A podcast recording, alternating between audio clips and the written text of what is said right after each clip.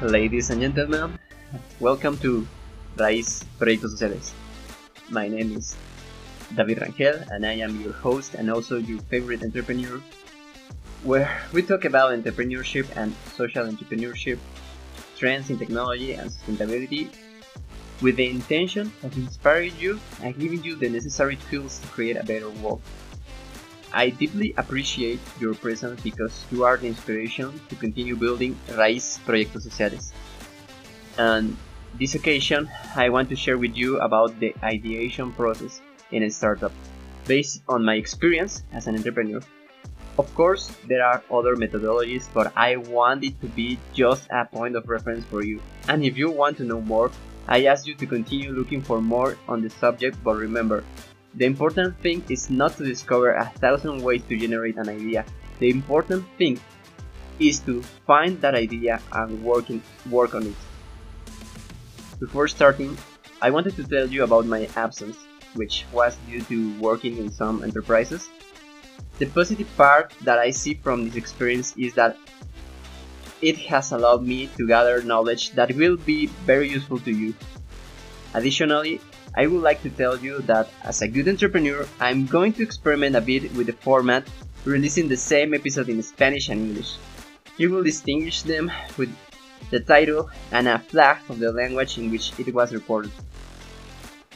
It will help you and me to practice our English, which is a very necessary tool for today and opens many doors like with investors, other entrepreneurs, and even helps you finding the most up-to-date books, knowledge, as well as the latest trends. And for those who speak English, to practice their Spanish, which is a very beautiful language. And well, without further ado, let's begin. This week, I published the second blog of Raíz. Please go read it, in which I give an introduction to today's topic ideation. I want to clarify that this process is focused on those who want to create an enterprise, mainly social, that will help them defining their course.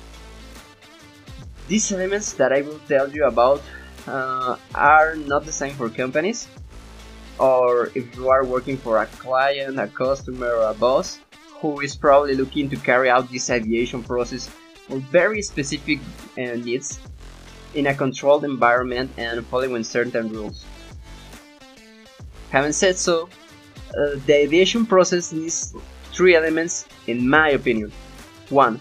Self-knowledge. 2. Knowledge. 3. Getting out of your comfort zone. 1. Self-knowledge. To achieve it, takes time.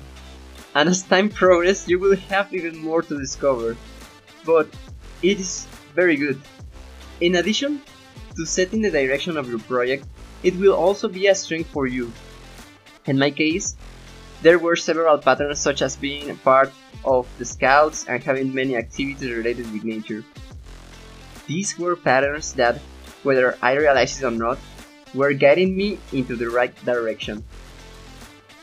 The ideas I generate have actively, actively considered those experiences and the ideas uh, have ranged from the circular economy and caring for the environment to sustainable clothing. Please write down those ideas in a board until you conclude something, and do not worry or judge yourself in the process. At this stage, all ideas are useful and can change, but as they say in some incubators uh, or in Disruptivo, a social entrepreneurship podcast in Spanish, fall in love with the why and not with the how. 2. Knowledge. In my experience, learning is a great way to spark creativity and gain a better perspective of all the possibilities out there. It is as if there were an infinite number of doors, and knowledge is the key to open each one of them. By learning, you earn a new key. But how to learn? First, define the topic. In this case, if you are going to be an entrepreneur, read about entrepreneurs or about social enterprises. There are books like Social Enterprise by Mohamed Yunus that gives you many tools from how to identify a problem and how to create a social focused company and some legal considerations. There are also podcasts, audiobooks. I highly recommend you the app called Big for audiobooks that you can listen to when doing, doing something that doesn't require 100% of your attention. For example, running, uh, washing the dishes, making exercises, exercise. Um, there are also online courses and much more, but be careful. A warning I heard in the Mentes, a Mexican podcast in Spanish, with interviews of people doing outstanding things, from an entrepreneur named Diego Roel and from Tim Ferriss is don't just look for information on entrepreneurship. Read about other things like fantasy, sci-fi, history, science, and more to continue stimulating creativity and to not be in a square box of entrepreneurship.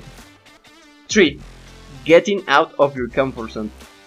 I read this advice in a book by Richard Branson and in the 4 Hour Work Week by Tim Ferriss.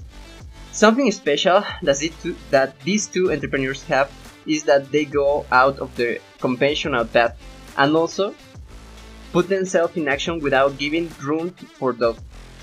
Once they have considered the necessary information to act and making sure that what they do is not illegal or harms someone else.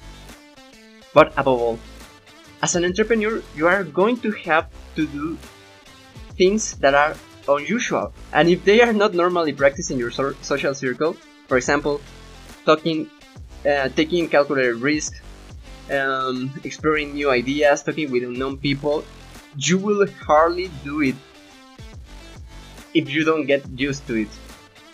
For more information on this subject, uh, please read books such as Atomic Habits, for our, The 4 Hour Work Week, and Screw It Let's Do This.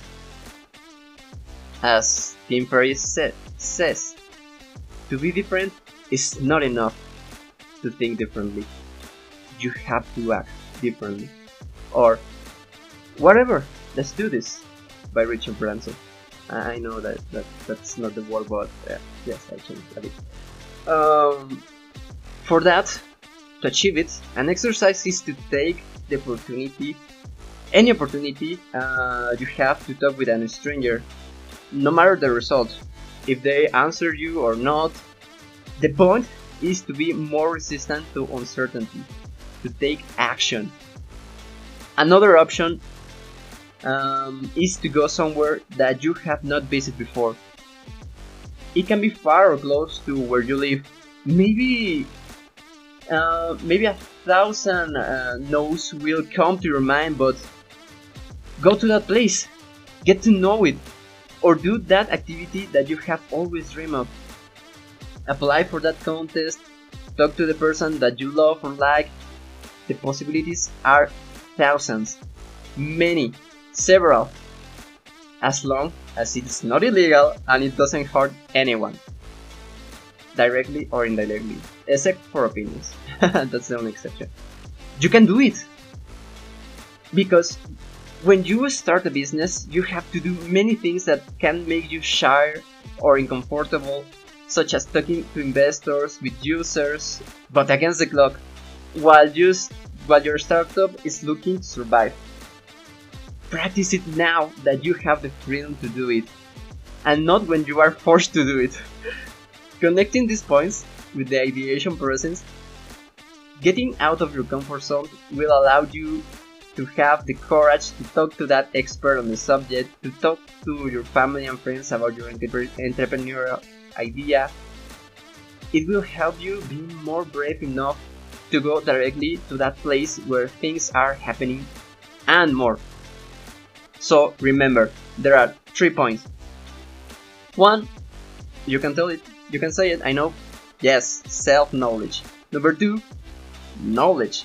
And number three, getting out of your comfort zone. Yes, you got them right. In the next episode, we are finally going to talk about TOMS Shoes and other female entrepreneurs where I will tell you about their ideation process so that you can take it as a reference when creating your own entrepreneurship. And that's all for today's episode. this thematic series called Tools is going to be in stages. The step by step process to be able to create your own entrepreneurship, and it is going to be a path that we are going to walk together, grow together, sharing our experiences, questions, concerns, and ideas. For that, I have a Facebook group where you can share your projects. I leave it I will leave it in a link below, uh, but there will probably be a Discord channel. I don't know. You can suggest me to which platform you would like it better. Um, you can also you can also share your experiences on the blog, where I have already published two articles about my own businesses. Um, that I am sure you will be you will enjoy and will help you, your entrepreneurship uh, they are in Spanish and in English, and just to be more more more exact in the information I give, they are about the startup I am building right now. Um, that's it. Thank you very much for listen to, listening to today's episode. Remember to follow us on Facebook, Instagram, or and the platform where you listen to your favorite podcasts, and on Gumroad on Facebook and on Instagram. You can write me. You can write to me directly if you have questions about entrepreneurship, and I will answer them with great pleasure. Also, I will ask you to please give this podcast 5 stars and to share it to inspire more people to plan a better world. And please also subscribe.